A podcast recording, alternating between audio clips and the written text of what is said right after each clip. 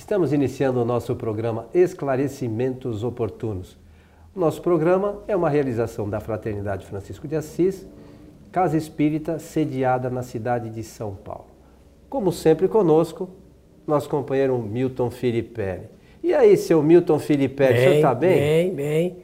Estamos prontos aqui para mais um programa Esclarecimentos Oportunos. E a dona Alzira está bem, senhor Está bem, está bem. Um tá abraço tá para ela. Um abraço. Eu quero aproveitar a oportunidade, além de saudar os nossos amigos ouvintes e também espectadores, e desejar que os bons espíritos nos ajudem sempre. Aqueles que nos ouvem pelo, pelo rádio, né, ou pela internet de alguma forma, poderão assistir também, é bom lembrar, esse programa no nosso site kardec.tv, www.kardec.tv. Esse programa e os anteriores estão todos lá gravados e à disposição dos nossos amigos que queiram assisti-lo e ver nossos rostinhos, né, Milton? É o, a forma assim de comunicação eh, pela TV, agora internet, fecha o circuito, né? Pelo áudio é uma coisa e áudio e mais a, a imagem favorece bem, não é? Favorece. Pena que nós não podemos, o nosso programa tem um tempo menor, senão a gente poderia apresentar, inclusive, imagens mesmo para confirmar e, elucidar alguns assuntos. Né? Do ponto de vista didático, isso favorece, mas fica para, uma, para o futuro. É, no, algumas coisas na internet, na, no, no, nosso site, nós conseguimos disponibilizar com relação a imagens. Mas nem sempre a gente consegue claro. fazer tudo aquilo que a gente gostaria. Mas aos poucos vamos caminhando, né, Milton? É um esforço né, de comunicação espírita. E a tecnologia vai nos permitindo, com cada certeza. dia que passa, fazermos algo um pouquinho melhor. Mas o meu amigo Milton Filipelli, num dos nossos programas anteriores, não muito distantes, nós, é, uma pessoa perguntou, pediu para que a gente fizesse um comentário sobre animismo. E depois disso, nos chegou um e-mail pedindo para que se a gente podia explicar melhor o assunto abordado nesse programa anterior, quando falamos de animismo. Então deve ter ficado ainda eh, alguma dúvida, enfim. Então vamos tentar hoje trazer um esclarecimento um pouquinho mais amplo aí sobre o tema. É, existem alguns assuntos que, na forma da verbalização, eu tô, estou falando de assuntos doutrinários, às vezes a gente não é muito claro na explicação e é tão bom quando todas as pessoas podem entender o significado das nossas palavras. Então, antes de mais nada, eu quero pedir desculpa, porque se não foi claro, isso acontece. Vamos tentar é, fazer, tornar mais claro o tema, principalmente devido à origem do, do termo. Né? É, e, e, é bom que as pessoas façam isso mesmo. Se, se ficou alguma coisa que é, não está tão clara, mande e-mail, entre no site lá do, do kardec.tv ou no site Espiritismo Agora, encaminhe o um e-mail para nós, nós vamos ter o maior prazer aqui de tentar esclarecer de uma forma um pouco mais objetiva, tá talvez, né? Tá bem. Então eu começo dizendo o seguinte: essa palavra tem origem em, uma, em outra, né? Na palavra anima, que significa alma. Então, animismo é o derivado, né, consequência da existência da própria alma. Quem usa pela primeira vez esse termo foi um médico que nasceu por volta de 1600 e pouco, chamado Jorge Ernesto Stahl. Ele vai usar esse termo, vai usar esse termo exclusivamente para uma teoria que ele criou a respeito da existência do fluido vital, do vitalismo, e independente da existência da alma. Vem daí que ele se apropriou do termo. Mas ele vai usar exclusivamente dentro de uma área da sua área, que é a medicina, e, portanto, é quando aparece pela primeira vez. Depois, conforme nós dissemos naquele programa específico, um, um, escritor, pensador russo chamado Alexandre Aksakov, que foi conselheiro do czar da Rússia, ele tentou explicar, dar uma resposta a um, a um pensador alemão chamado uh, Eduardo van Hartmann. Esse Eduardo van Hartmann, um homem que escrevia muito bem, pensava com justeza, ele fez observações eh, a respeito de fenômenos, eh, os mais variados, e ele então tentou explicar que aqueles fenômenos que as pessoas atribuíam a entidades extracorpóreas, espíritos, almas, não eram produzidos pelas almas, e sim pela capacitação do agente encarnado. E o Alexandre Aksakov, esse livro do Eduard Hartmann tem cerca de 100 páginas. E o, o Aksakov, então, escreveu em 1790, uh, 1890, um livro eh, que lhe deu o nome de Animismo e Espiritismo. Aqui no Brasil, esse livro é editado em, do, em dois volumes pela Federação Espírita Brasileira.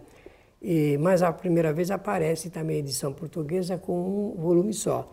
A resposta que o Alexandre Aksakov dá não é uma resposta eminentemente e doutrinariamente espírita. Ele, é, ele também não era espírita, não, nós, não, Eu, conforme disse no, naquele programa, eu não considero o Alexandre Aksakov eh, um, um cientista espírita. É um pensador, ele fez algumas observações, inclusive observações a respeito da, de médiums que ajudaram Allan Kardec. Num, num, programa eu pretendo tratar dessa matéria porque eu considero uma matéria de informação pública e necessária para não confundir o pensamento das pessoas.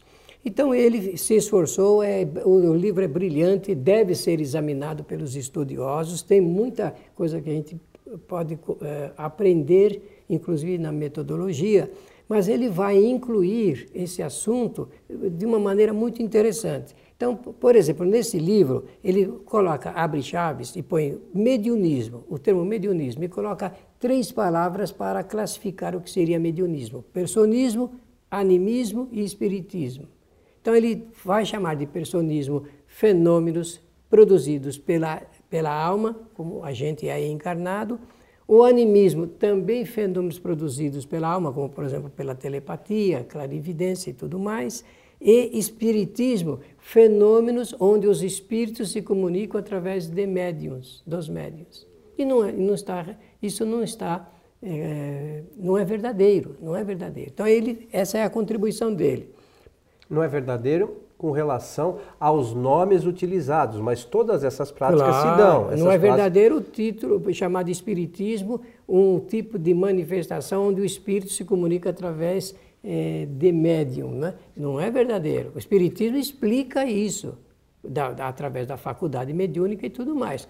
Mas, Mas, o Espiritismo é muito mais do que isso, né? Muito mais. É, aliás, foi bom você dizer dessa maneira, porque dá a impressão, ao ler a obra, que ele pegou a doutrina espírita, apanhou, é melhor falar assim, apanhou a doutrina espírita e a incluiu dentro de um quadro classificatório, como se o Espiritismo coubesse ali dentro da, dessa classificação. Fosse uma parte, né? E você está dizendo que é muito maior. Muito Ao contrário, o Espiritismo explica os fenômenos que ele chama de personismo e também ele chama de animismo, né? só que com outro nome, conforme nós dissemos no outro programa e vamos falar hoje também.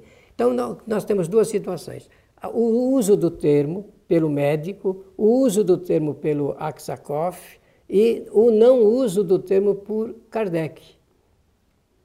Tem que deixar claro o que é o que, né? E o que aconteceu? Ao longo da trajetória espírita, os espíritas preferiram o termo usado pelo Aksakov, não preferindo o termo usado por Allan Kardec. Mas isso é um erro. É um equívoco doutrinário. Por quê? Nós temos a palavra para para eh, exprimir o pensamento.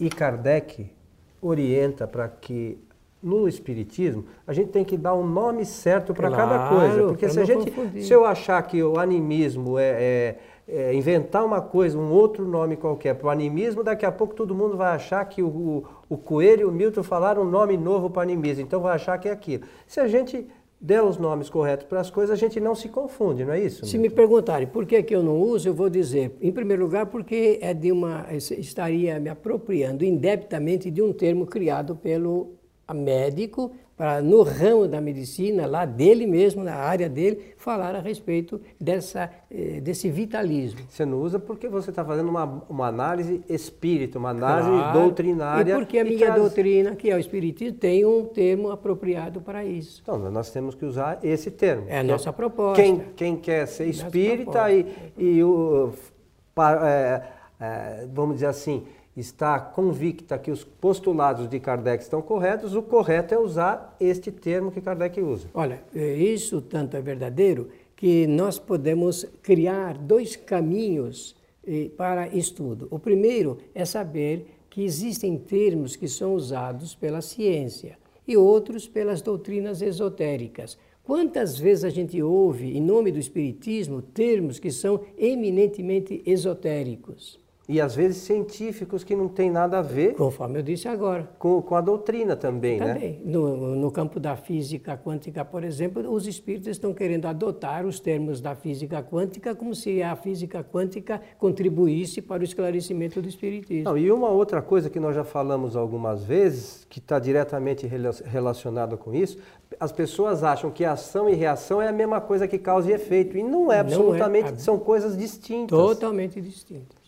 Mas, Bem, enfim. Então, é, é, nós agradecendo a oportunidade de voltar ao tema, temos de dizer que para o, o, esse conceito de animismo, todo tipo de fenômeno produzido exclusivamente pelo agente encarnado, pelo Aksakoff, é chamado de animismo. Claro que não tem nada a ver com aquele termo usado pelo médico. Agora, Allan Kardec, ele tem um termo apropriado para isto. E, pelo propósito, eu aproveito para mostrar um livrinho saboroso de se ler, é editado é, pelo Instituto Maria de Juiz de Fora, escrito pelo nosso companheiro Demétrio Pavel Bastos. Esse livro chama-se Médium, quem é e quem não é. Ele faz uma análise da Dessas obra questões. do Aksakov.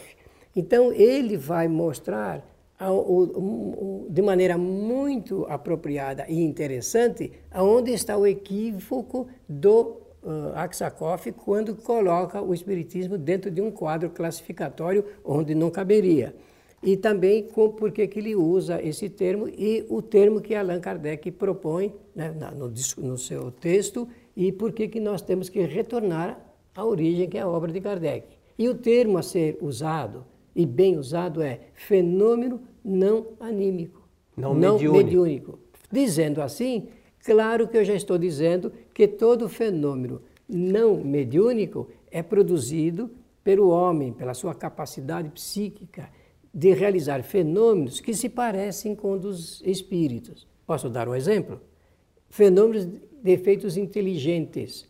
Um médium em uma sessão ele pode entrar em uma espécie de transe. Eu estou falando dessa forma porque não encontro uma palavra muito específica e peculiar para essa situação. O que eu sei, como já passou pela, pelas minhas mãos milhares de vezes, o médium ele também entra numa, numa espécie de transe e quem não tem experiência dá a impressão que ele está recebendo um espírito. Falando assim, parece que fica bem. Ou sendo o intermediário. O né? Não, às vezes nem intermediário ainda.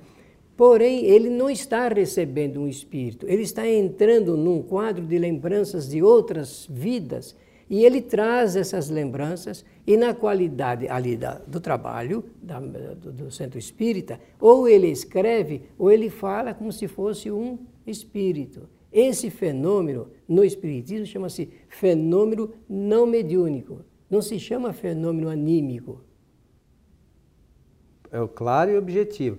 É, é, é bom nós lembrarmos que, que o que o Milton está falando é que nós, como espírito que somos, tem alguns conhecimentos que, no momento normal da nossa caminhada, pelo, faz parte do esquecimento da, do passado que o espírito né, tem que enfrentar. Mas em alguns momentos é possível o espírito ter o contato, né, nesses momentos, sobretudo de reuniões, com conhecimentos que ele já teve de outras encarnações né, e externar esse conhecimento. O critério de análise é sempre o mesmo que a gente sempre faz. tem que ver o conteúdo. Verifica-se o conteúdo. Se é bom ou se é ruim é uma outra questão. Maravilha. No passado, os médios que é, desenvolviam é, dessa forma o seu trabalho, que entravam em, com facilidade nesse chamado transe, e no passado os, os centros espíritas não preparados, eles afastavam os médiums das sessões, porque diziam que o fenômeno anímico não era um, um fenômeno, eh, que era esse o termo que usavam, um fenômeno digno de observação.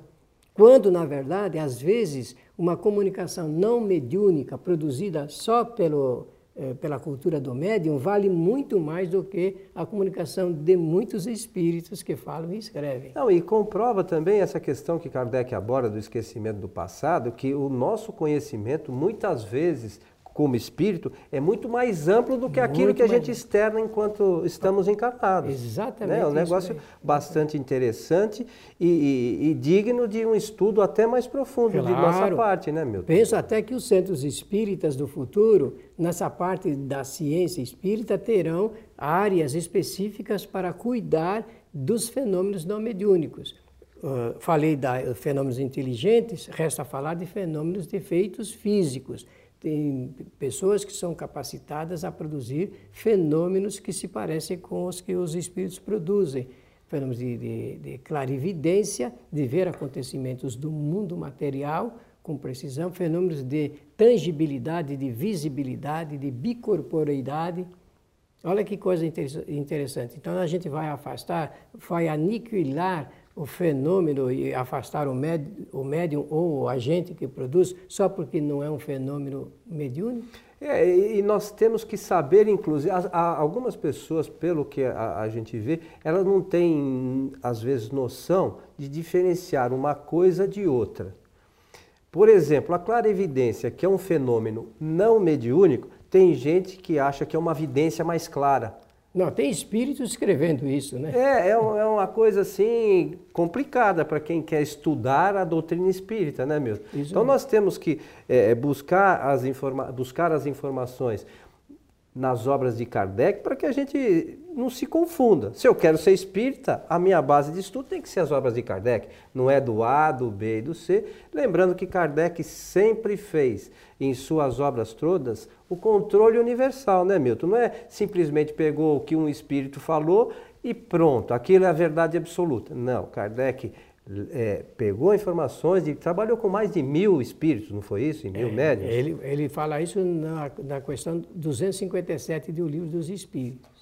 Então é bom que é, para as pessoas terem uma, uma noção um pouco mais ampla que o trabalho que Kardec é, realizou é muito mais profundo do que numa primeira leitura se possa imaginar, né? Sim, ele foi, na verdade, um cientista não com, essa, com esse gabarito que a, o mundo impõe, mas com as condições, inclusive morais, que ele apresentou para realizar o seu trabalho.